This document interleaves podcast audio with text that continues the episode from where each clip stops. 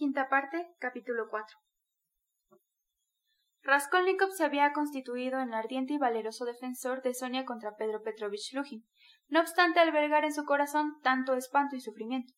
Mas después de las torturas de aquella mañana experimentaba verdadero alivio al cambiar las impresiones que le hacían insoportables, sin hablar del sentimiento que impulsábale a intervenir en favor de la joven. Por otra parte, ante la inminencia de su entrevista con Sonia, sentíase presa de atroz inquietud. Tenía que confesarle aquel crimen, presintiendo la fortuna de que eso significaba para él, y tratando, por lo mismo, de apartar ese pensamiento de su mente. Al exclamar en casa de Catalina Ivanovna Bien, Sonia Semyonovna, ahora veremos lo que dices, se encontraba bajo la influencia de la excitación causada por su victoria sobre Lujin. Mas al llegar al departamento de Capernaumo, sintió que sus fuerzas lo abandonaban para dar lugar al miedo. Se detuvo indeciso ante la puerta, preguntándose ¿Será necesario decir que maté a Isabel? Esta pregunta era extraña, porque en ese mismo instante sintió que no sólo le estaba vedado no decirlo, sino que le sería imposible diferir, por poco que fuera, tal confesión.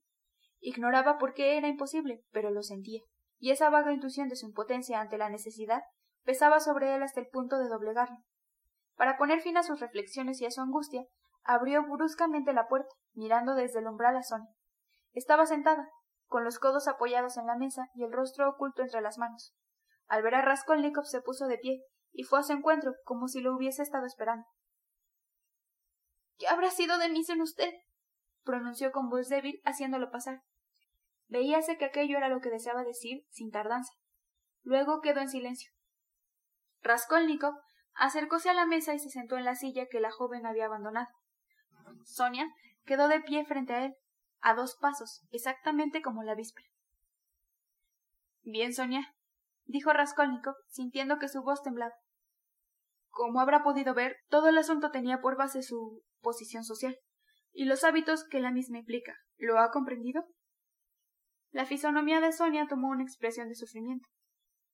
No me hable como ayer, se lo ruego. No vuelva a empezar. No me torture.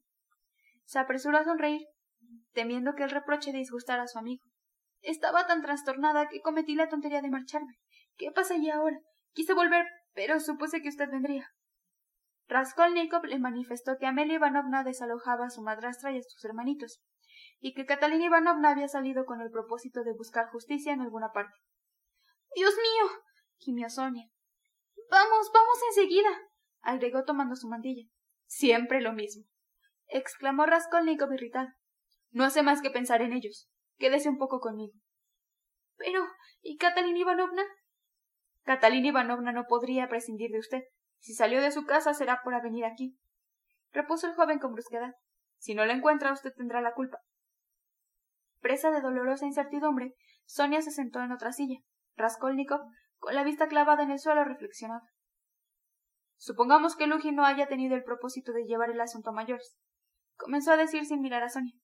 Pero si lo hubiera querido, si eso hubiera entrado en sus cálculos, es indudable que habría podido hacerla detener, de no mediar la intervención de Levitzianikov y la mía, ¿no es cierto? Sí, asintió la joven con voz débil, llena de angustia. Yo podía muy bien no haber estado allí, y en cuanto a Levitzianikov, asumió su defensa por pura casualidad. Sonia permaneció en silencio. Y bien, si la hubieran encerrado en una prisión, ¿qué habría ocurrido? ¿Recuerda lo que le dije ayer? La joven no despegó los labios. Raskolnikov esperó en vano una respuesta. Vaya, por un momento creí que iba a exclamar otra vez. Ah, no me hable de eso. añadió Raskolnikov con una sonrisa un tanto forzada. ¿No me contesta? inquirió al cabo de un minuto. Es preciso hablar de algo. Tengo curiosidad por saber cómo resolvería una cuestión, como dice Levitzianikov. Le hablo en serio. Figúrese por un momento, Sonia, que conociera de antemano todas las intenciones de Lujin que supiera con exactitud que por su culpa Catalina Ivanovna iba a verse perdida sin remedio, al igual que sus hijos, que usted misma se vería en una situación desesperada, aunque esto no cuente para usted. Y Polia también, pues el camino que se le ofrece no es otro. Si dependiera de usted sola la vida o la muerte de los Lujin, o de los suyos, es decir, que Lujin continuase viviendo y cometiendo infamias, o que Catalina Ivanovna pereciera, ¿en qué sentido se decidiría usted? ¿Por la muerte de quién optaría?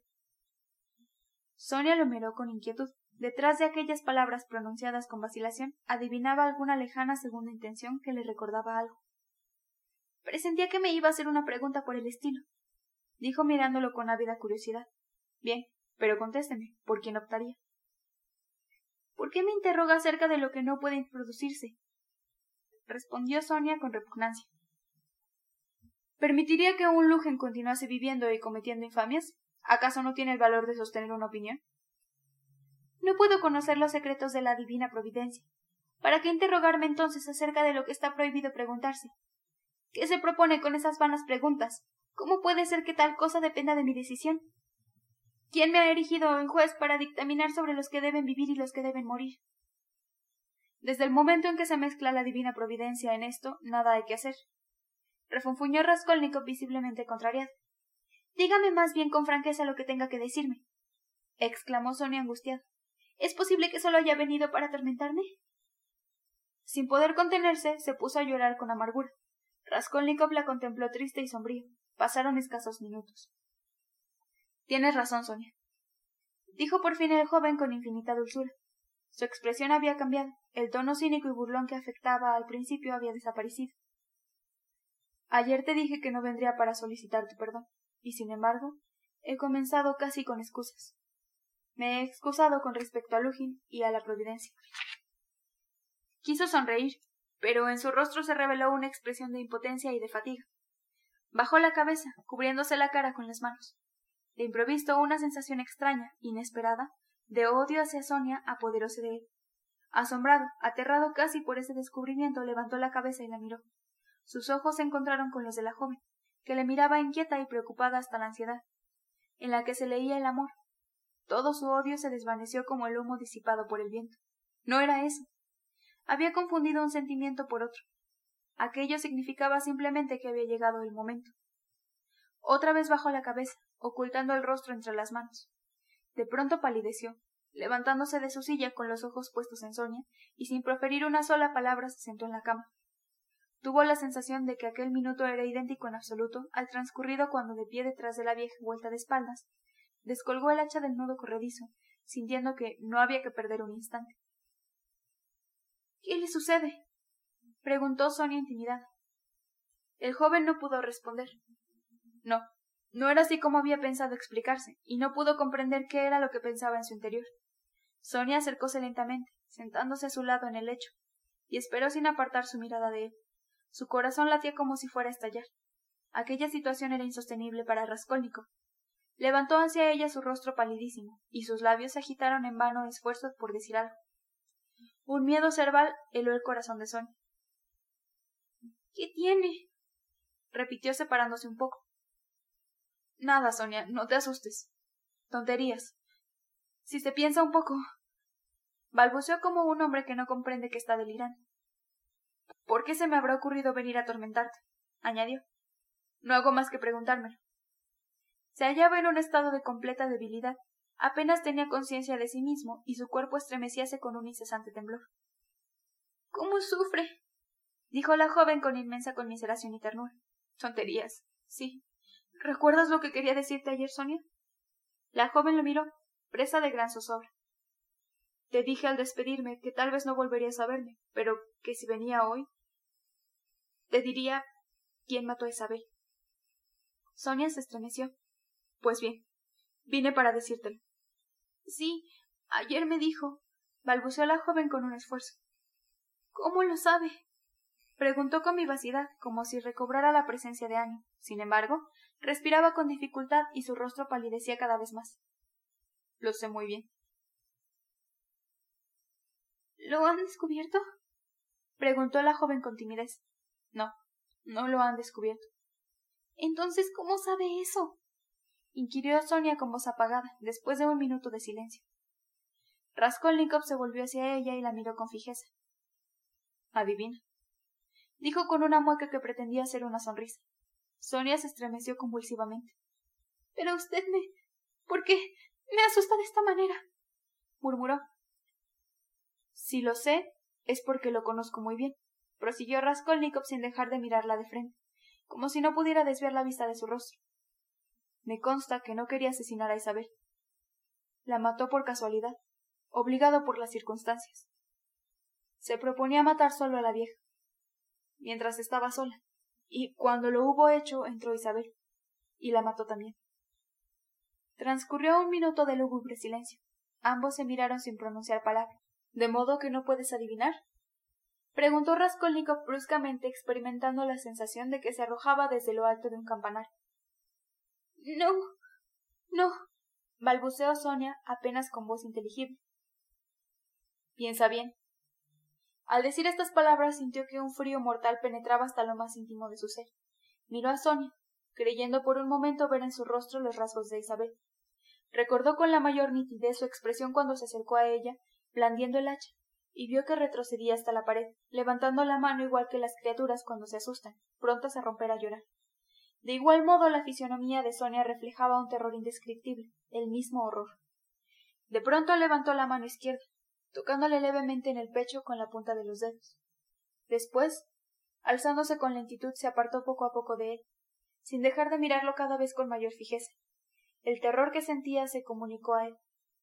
Idéntico pavor se pintó en su semblante. Levantóse también, y mirándola casi con la misma sonrisa infantil, murmuró Has adivinado. Dios mío. pronunció Sonia con un hilo de voz, cortado por un sollozo desgarrador. Cayó sin fuerzas en el lecho, hundiendo el rostro en la almohada.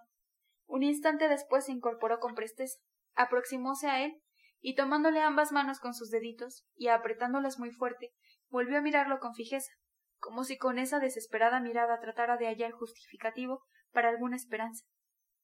Era en vano. No quedaba la menor duda. Las cosas eran tales como las había oído. Más tarde, al recordar aquel instante, se preguntó con estupor cómo pudo advertir enseguida que no era posible dudar. Ni siquiera el más remoto pensamiento de que aquello había pasado por su imaginación. Mas apenas lo oyó de labios de Raskolnikov, le pareció que en realidad había presentido aquella misma cosa. Basta, Sonia, por caridad, no aumentes mi tortura. imploró el desdichado. No, no era de aquella manera que había pensado hacerle la terrible confesión. Sonia parecía fuera de sí. Fue hasta el centro de la habitación, retorciéndose las manos, y luego volvió junto a él, sentándose a su lado, con los hombros tocándose casi. De pronto, como enloquecida se estremeció lanzando un grito, y sin saber por qué, arrodillóse frente al joven besándole las manos. ¿Qué ha hecho? ¿Qué ha hecho contra sí mismo? Raskolnikov, echándose un poco hacia atrás, sonrió con infinita tristeza. Qué rara eres, Sonia. Me besas las manos después de haberte dicho eso. No tienes conciencia de lo que haces. No, no existe nadie en el universo más desdichado que tú. exclamó la joven con apasionado acento, sin prestar oídos a su observación. Luego prorrumpió en amargo llanto. Un sentimiento que desde hacía tiempo le era extraño inundó el corazón de Raskolnikov, sin que tratara de refrenar. De sus ojos brotaron dos gruesas lágrimas que surcaron sus pálidas mejillas. Así que no me abandonarás, Sonia, dijo mirándola con ansiedad. No, no, jamás. Te seguiré a donde vayas, siempre. Dios mío, qué miserable soy. ¿Por qué? ¿Por qué no te habré conocido antes? ¿Por qué no viniste antes, señor? Ya ves que he venido. ¿Ahora? ¿Qué podemos hacer ahora? Juntos. Juntos. Repitió Sonia entre sollozos, besándole y acariciándole. Iré contigo al presidio. Estas palabras se clavaron como un dardo en el corazón de Rascónico. La misma sonrisa amarga y casi altanera de antes reapareció en sus labios. Tal vez no tenga ganas aún de ir al presidio, Sonia. La joven lo miró con sorpresa. Después del primer sentimiento de ardiente y dolorosa piedad hacia el desgraciado, el atroz pensamiento de que se trataba de un criminal le desgarró el corazón. El cambio de tono hacíale recordar que era un asesino. Aún no sabía por qué ni cómo habían ocurrido las cosas, y estas preguntas se plantearon en su espíritu. Él es un asesino. ¿Será posible? No, no. No es posible. ¿Dónde estoy? preguntó de pronto como si despertara de una pesadilla y no hubiera recobrado por completo el uso de los sentidos.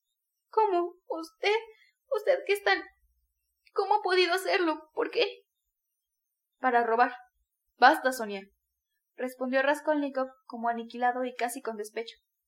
La joven lo miró aterrada, pero sacando fuerzas de franqueza, exclamó ¿Tenías hambre? ¿Fue para socorrer a tu madre? Si eso es. No, Sonia, no. balbuceó Raskolnikov dándose vuelta y bajando la cabeza. No tenía hambre hasta ese extremo. Quería, en efecto, ayudar a mi madre, pero no. Tampoco esto es cierto del todo. No me atormente, Sonia. No, no puedo creerlo. ¿Cómo es posible? Dios misericordioso. ¿Cómo se explica usted que se desprende de todo su dinero para socorrer a los demás haya matado para robar? ¡Ah! exclamó de súbito. Ese dinero que entregó a Catalina Ivanovna. Ese dinero, señor, es posible que también ese dinero. No, Sonia, interrumpió Raskolnikov con vivacidad. El dinero que di a Catalina Ivanovna no procedía de allí. Tranquilízate. Me lo envió mi madre por intermedio de un comerciante, y lo recibí mientras me encontraba enfermo el mismo día que lo entregué. Razumik lo sabe. Él lo cobró por mí. Era de mi exclusiva propiedad. Sonia la escuchaba sin saber qué pensar, esforzándose en coordinar sus ideas. Concerniente al otro dinero, ni siquiera sé si lo había. Agregó el joven con calma, cual si su mente estuviera en otra parte. Arranqué del cuello de la vieja un portamonedas de piel de camello, una bolsita repleta, pero no miré su contenido, acaso por falta de tiempo. Había además otros objetos, gemelos de camisa, cadenas. Me apoderé de todo y lo fui a esconder en un terreno baldío a la avenida B. Allí estarán todavía. Sonia escuchaba con avidez. Pero, ¿cómo se entiende que haya dicho para robar y que no se quedará con nada? preguntó como si tratara de asistirse a una postre de esperanza. No lo sé. Aún no he decidido si tomaré o no ese dinero pronunció con cierta vaguedad Raskolnikov. Luego, como si se arrepintiera de haber sido tan explícito, exclamó ¿Qué tonterías acabó de decir, no es verdad? Un pensamiento fugaz pasó por el espíritu de Son. ¿Estará loco? Pero lo rechazó rápidamente. No, allí había alguna otra cosa que escapaba a su entendimiento. Quiero que sepas una cosa, Sonia, dijo Raskolnikov como en una especie de inspiración. Si hubiese matado e impulsado por el hombre, ahora me sentiría feliz. Añadió, apoyando sus palabras con una mirada enigmática pero franca. Después de un momento prosiguió. ¿Qué te importa? ¿Qué te importa que haya reconocido que obré mal? ¿Para qué sirve ese estúpido triunfo sobre mí? Sonia. ¿Para qué he venido a verte? La joven hubiera querido decir algo, pero permaneció en silencio. Si ayer quise llevarte conmigo es porque eres lo único que me queda. ¿Llevarme a dónde? preguntó Sonia con timidez. No a robar ni a matar, no te inquietes, no para eso, repuso Raskolnikov con amarga sonrisa. Somos dos seres distintos, ¿sabes, Sonia? Ahora comprendo por qué quería llevarte. Ayer, cuando te lo propuse, lo ignoraba. Te busqué para una sola cosa, y para una sola cosa viniste, para no abandonarme. ¿No es cierto que no me abandonarás, Sonia? La joven le estrechó la mano. ¿Por qué te habré confesado eso? exclamó de pronto Raskolnikov, desesperado contemplándola con indescriptible angustia. Ahora esperas explicaciones de mí. Las esperas, lo veo. ¿Qué podría decirte? No comprenderás, no harás más que sufrir, por culpa mía. Lloras y me besas. ¿Por qué me besas? ¿Por qué no he podido soportar solo el peso de mis remordimientos y he querido descargarme de él sobre otra persona, diciéndome sufre tú también? Eso me aliviará. ¿Y puedes amar a semejante cobarde? ¿Acaso no sufres tú también? exclamó Sonia. Un sentimiento de indefinible ternura embargó a Raskolnikov. Sonia, tengo muy mal corazón, piénsalo bien. Esto explica un sinnúmero de cosas. Vine porque soy un perverso. Otros no habrían venido. Pero yo soy un miserable y un cobarde. Por lo demás, ¿qué me importa? No se trata de esto. Tengo que hablar y no sé cómo empezar. Se dejó caer en una silla y quedó sumido en tristes reflexiones. Somos dos seres diferentes. Repitió una vez más. Es imposible que lleguemos a entendernos. ¿Por qué habré venido? Nunca me lo perdonaré. No. No, has hecho muy bien en venir. exclamó Sonia con apasionado acento. Es mejor que yo lo sepa todo, mucho mejor. Raskolnikov la miró con dolorosa expresión. Sí, fue por eso. Dijo como si hablara consigo mismo. Ese fue el móvil que me indujo a obrar de ese modo. Mira, quería convertirme en un Napoleón, y por eso maté. ¿Me comprendes ahora? No. murmuró cándidamente Sonia. Pero habla. Habla, yo te entenderé. agregó en tono de súplica. ¿Me entenderás? Bien, vamos a ver. Se detuvo y recapacitó un instante. Toda la historia puede resumirse de esta manera. Un día me formulé esta pregunta. Si Napoleón se hubiese encontrado en mi lugar y no hubiera contado al principio de su carrera con Tolón, Egipto o el paso del Monte Blanco, si en lugar de estas cosas monumentales se hubiera encontrado con una vieja ridícula y malvada, una usurera a la que hubiese tenido que matar para robar el dinero que guardaba en su cofre, con miras a su carrera, ¿me entiendes? ¿Qué habría sucedido? Llegué a la convicción de que no habría vacilado en eliminarla si no había otro recurso. Hubiera sentido vergüenza ante este acto nada grandioso, y sí demasiado criminal. Esta cuestión me hizo desvanar los sesos mucho tiempo, tanto que me avergoncé infinitamente cuando me vi obligado a reconocer que no habría tenido el menor escrúpulo en hacerlo, y que ni aun hubiera pasado por su imaginación el pensamiento de que ese acto carecía de grandiosidad. De no haber existido otro camino, habría asesinado sin vacilar, sin reflexionar. Bien. Yo también salí del dilema. Maté como él lo hubiera hecho. Todo pasó de este modo. ¿Te parece raro? Sí, Sonia. Lo más raro es que ocurrió exactamente tal como te lo cuento. La joven escuchaba con angustiado rostro. Háblame más bien sin ejemplos, dijo con voz aún más tímida y apenas perceptible. Raskolnikov se volvió hacia ella, la miró a los ojos y tomándole las manos dijo Tienes razón, Sonia.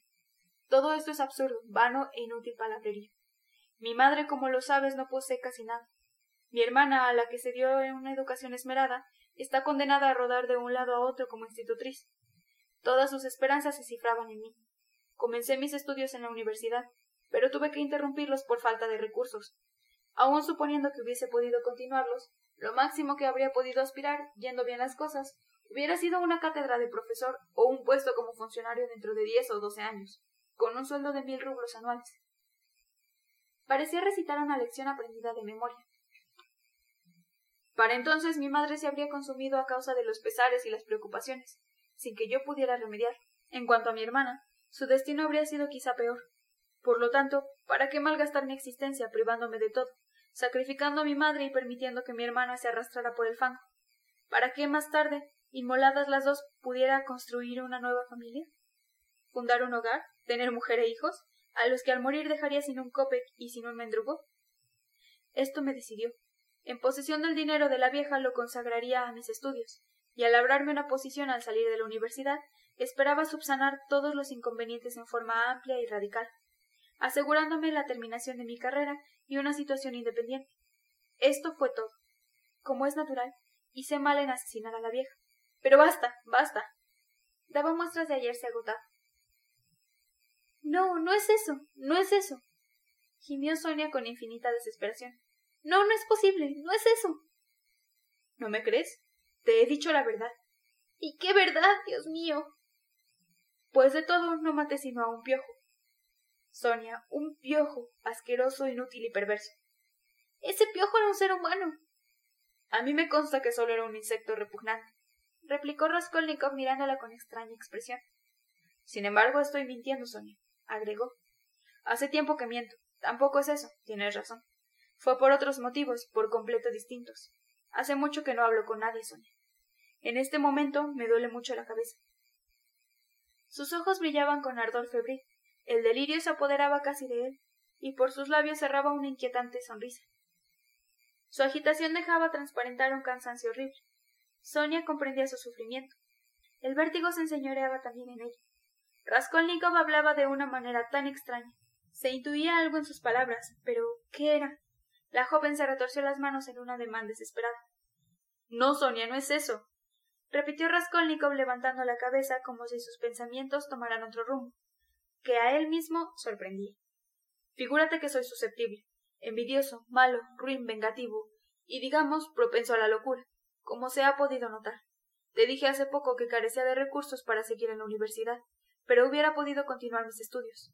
Mi madre me habría enviado lo necesario para hacerlo, y yo hubiera podido ganar con mi trabajo lo suficiente para subvenir a mis gastos. Las lecciones dejan bastante. Razumik se gana la vida con ellas. Pero yo me ensombrecí. Esta es la palabra. Me encerré en mi cuarto como la araña en su tel. Tú viniste allí, conoces aquel cuchitril. ¿Sabes, Sonia, que los techos bajos y las paredes estrechas oprimen el espíritu y el corazón? Hmm. ¿Cómo he maldecido esa madriguera infame? Y sin embargo no quería abandonarla. Permanecía en ella a propósito. Pasé días enteros sin trabajar, negándome hasta probar bocado, siempre tumbado en mi diván. Cuando Anastasia me traía algo, comía. Cuando no, me quedaba en ayunas. Tenía orgullo no pedir nada. Por las noches, por carecer de luz, prefería estar en la oscuridad antes que trabajar para adquirir una vela. En vez de estudiar, vendí mis libros. Dejé amontonar el polvo sobre mis cuadernos. No hacía más que soñar y cavilar. No creo necesario decirte cuáles eran mis pensamientos y mis divagaciones. Entonces fue cuando empecé a pensar. No, tampoco es. No refiero las cosas con exactitud. Una idea fija ocupaba mi mente. ¿Por qué soy tan tonto que sabiendo que los demás son unos imbéciles, no me esfuerzo en ser más inteligente que ellos? Me dije que si esperaba el momento en que todos fuesen inteligentes, corría el riesgo de esperar demasiado. Más tarde comprendí que eso no ocurriría jamás, que los hombres no cambiarían, que nada ni nadie puede transformarlos y que no vale la pena guardar en vano. Si es así, es una ley ineludible, una ley, Sonia. Ahora sé que el que es más fuerte por su inteligencia y por su alma es el amo de todos. Quien a todo se atreve tiene razón. El que todo lo desprecia se impone, y el más audaz y desvergonzado tiene siempre la última palabra. Así ha sido y seguirá siendo siempre. Únicamente los ciegos no lo ven. Al hablar de este modo, Raskolnikov miraba a Sonia, pero al parecer no le preocupaba ya que ella lo entendiera o no. Hallábase en un estado de sombría exaltación. En verdad hacía mucho tiempo que no hablaba tanto. La joven comprendió que aquella feroz doctrina era para él un artículo de fe. Entonces me convencí, Sonia. Continuó con solemne entonación. De que el poder pertenece a quien se atreve a bajarse para obtenerlo. Basta con atreverse. Eso es todo. Por primera vez en mi vida se me ocurrió una idea. Una idea que nadie tuvo hasta entonces. Nadie. Comprendí de pronto con repentina clarividencia que nadie había osado tomar simplemente a ese monstruo por la cola y arrojarlo al demonio. Yo. Yo lo haría. Traté de realizar un acto de audacia y maté. Solo me proponía intentar el golpe, Sonia. Eso fue todo. Oh, cállese, cállese. imploró Sonia castañando los dientes. Se ha apartado de Dios, y Dios lo ha castigado entregándolo al diablo. A propósito, Sonia, cuando permanecí acostado en mi cuarto, en plena oscuridad y pasaba las horas cavilando. ¿Era el diablo quien me tentaba? ¡Cállese! No se ría, blasfemo. No comprende nada de nada. No, Sonia. No me río. Sé muy bien que es el demonio el que me ha arrastrado. Lo pensé muchas veces cuando dejaba errar mi imaginación, sumido en tinieblas. Lo discutí conmigo mismo y llegué a considerar lo posible.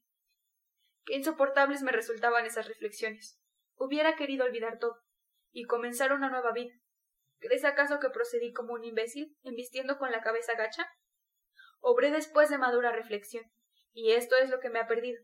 ¿Imaginas que ignoraba, por ejemplo, que si comenzaba por preguntarme ¿tengo o no derecho al poder? ¿Era porque no me existía ese derecho? Cuando me preguntaba si un ser humano es gusano, comprendía que ese ser ya no era un gusano para mí, sino solamente para aquellos que jamás lo hubiesen pensado, y que marchara sin vacilación alguna para lograr sus fines sin formularse en esas preguntas. En fin, cuando durante largos días sentíame asediado por este problema, ¿habría asesinado a Napoleón sí o no? Advertía en forma neta, créeme, que estaba lejos de ser un Napoleón. Este es el tormento que he soportado, Sonia, y del que quise desembarazarme de golpe. Quise matar sin causística. Para mí, para mí solo. No quiero mentir en esto, ni aun a ti.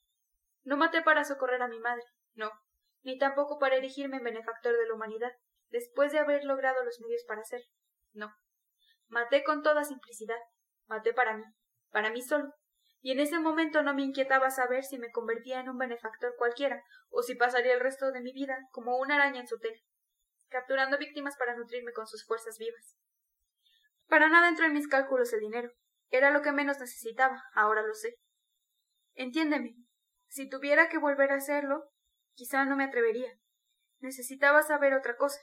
Otra cosa impulsó mi brazo. Tenía que saber lo antes posible si era un gusano como los demás o un hombre. ¿Podría o no franquear el obstáculo? ¿Me atrevería a bajarme para recoger el poder? ¿Era una criatura pusilánime o tenía el derecho? ¿De matar? ¿Se preguntaba si tenía el derecho de matar? exclamó Sonia uniendo las manos con un gesto desesperado. Va, Sonia. Repuso con desdén rascónico. Hubiera querido decir algo más, pero guardó silencio. Al cabo de unos segundos añadió No me desprecies. Solo quería probarte una cosa que el diablo me arrastró, y luego me hizo comprender que yo no tenía derecho a hacer lo que hice. dado que soy un gusano como los demás. El diablo se burló de mí, por eso vine a tu casa. Vaya una visita. Si yo no fuera un gusano, ¿habría venido? Escucha. Mientras me dirigía a casa de la vieja me proponía hacer el ensayo. Y mató. mató. Pero ¿cómo maté? ¿Acaso se mata así? ¿Se procede como yo lo hice? Algún día te lo contaré. ¿Maté a esa vieja infame? No, me maté yo mismo, no a la vieja. Me exterminé irremisiblemente. En cuanto a la vieja, la asesinó el demonio, y no yo. Basta, Sonia, basta, basta, basta, déjame. exclamó de pronto con acento desgarrador. Déjame. Apoyó los codos sobre las rodillas, oprimiéndose la cabeza entre las manos. ¿Cómo sufres? gimió Sonia. Y bien. ¿Qué hacer ahora? Habla pronunció Raskolnikov levantando la cabeza y mirándola en el rostro descompuesto por la desesperación. ¿Qué hacer? repitió la joven lanzándose hacia él. Sus ojos llenos de lágrimas brillaron con extraño fulgor. Levántate.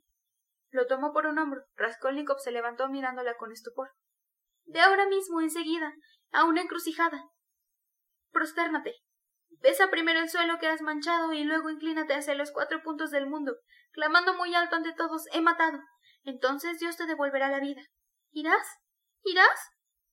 preguntó temblorosa, tomándole las manos entre las suyas y apretándoselas muy fuerte, mientras lo envolvía en una ardiente mirada. Raskolnikov pareció estupefacto, aterrado casi por aquella súbita exaltación. ¿Quieres entonces que vaya a presidio, Sonia? ¿Es necesario que me denuncie? ¿No es así? inquirió con aspecto sombrío.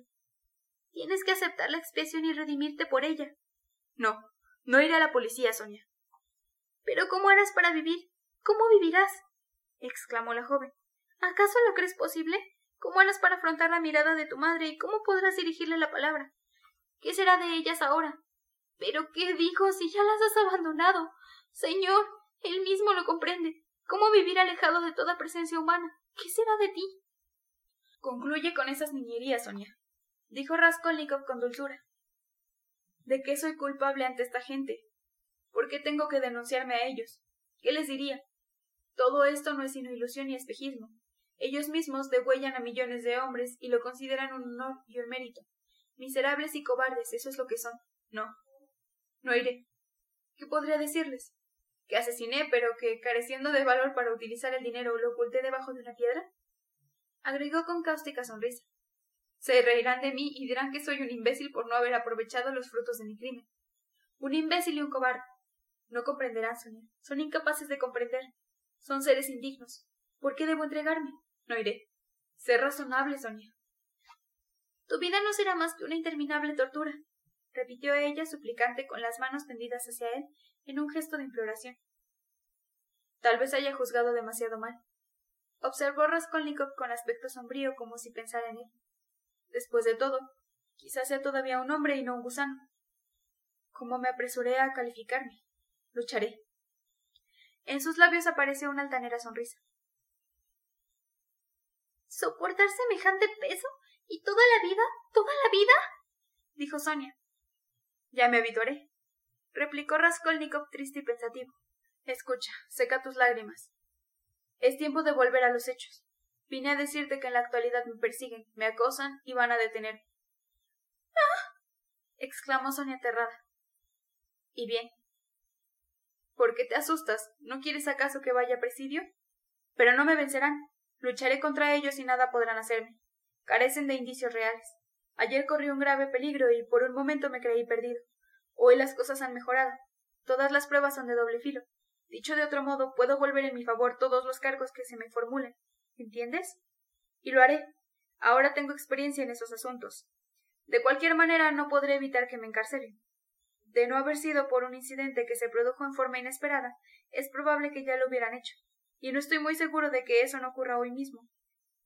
Pero no es nada, Sonia. Me pondrán preso, pero se verán obligados a dejarme en libertad, porque no disponen de una sola prueba verdadera.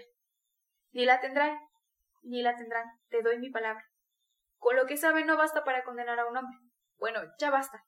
Quería solo que supieras. A lo que parece, mi hermana está al abrigo de la necesidad y por lo tanto mi madre también. Esto es todo. Te recomiendo que seas prudente. ¿Vendrás a verme cuando esté preso?